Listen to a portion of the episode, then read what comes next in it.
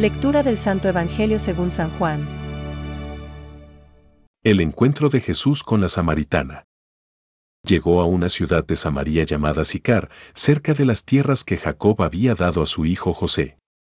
Allí se encuentra el pozo de Jacob.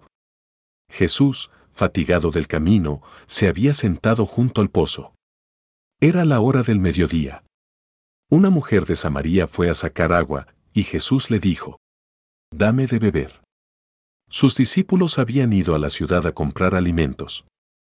La samaritana le respondió, ¿Cómo? Tú, que eres judío, me pides de beber a mí, que soy samaritana. Los judíos, en efecto, no se trataban con los samaritanos. Jesús le respondió, Señor, le dijo ella, no tienes nada para sacar el agua y el pozo es profundo. ¿De dónde sacas esa agua viva? ¿Eres acaso más grande que nuestro padre Jacob, que nos ha dado este pozo, donde él bebió, lo mismo que sus hijos y sus animales? Jesús le respondió, Pero el que beba del agua que yo le daré, Señor, le dijo la mujer, dame de esa agua para que no tenga más sed y no necesite venir hasta aquí a sacarla.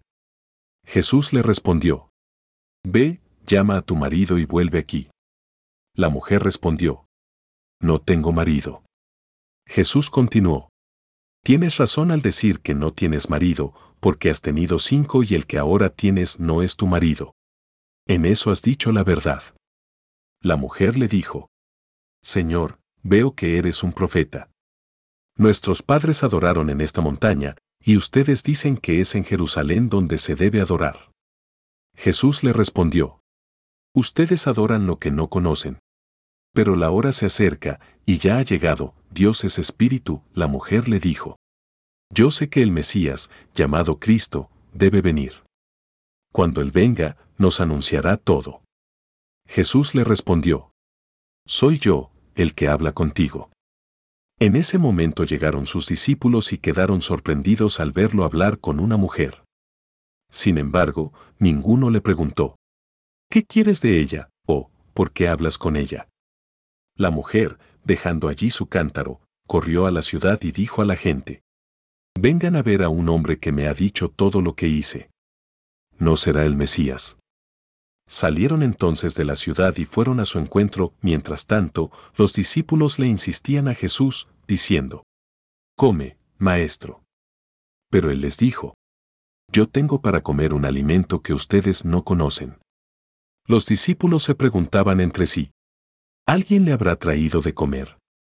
Jesús les respondió, Ustedes dicen ya el segador recibe su salario porque en esto se cumple el proverbio.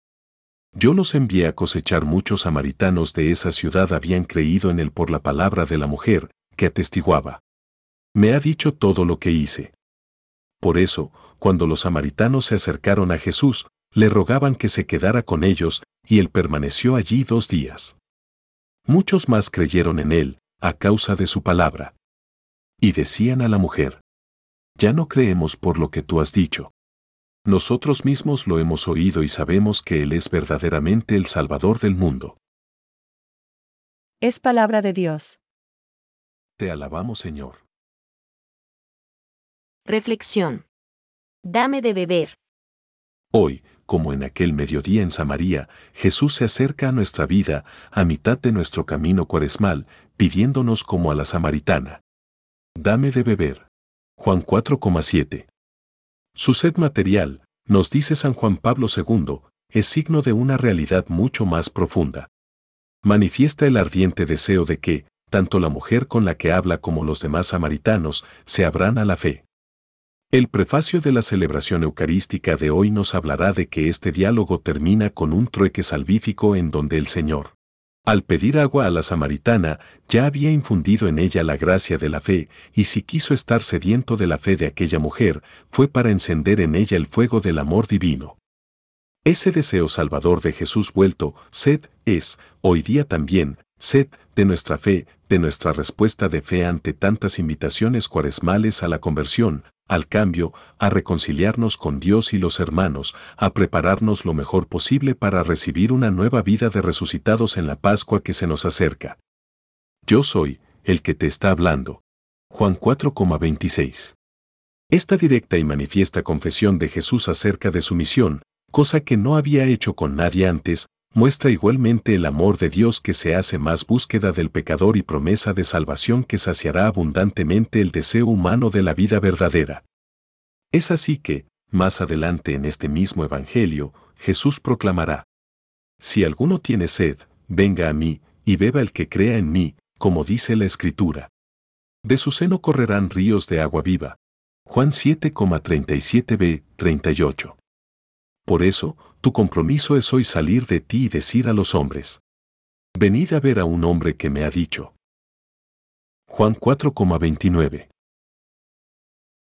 Pensamientos para el Evangelio de hoy. Hay un motivo en el cansancio de Jesús. La fuerza de Cristo te ha creado, la debilidad de Cristo te ha regenerado.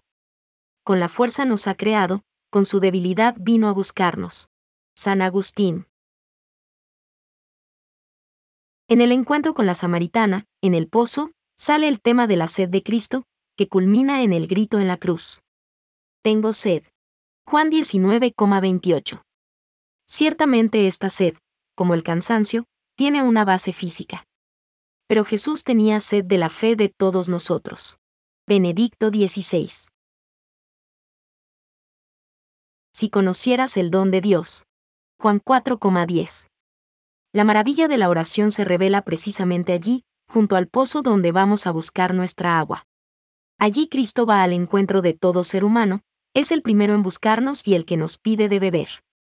Jesús tiene sed, su petición llega desde las profundidades de Dios que nos desea.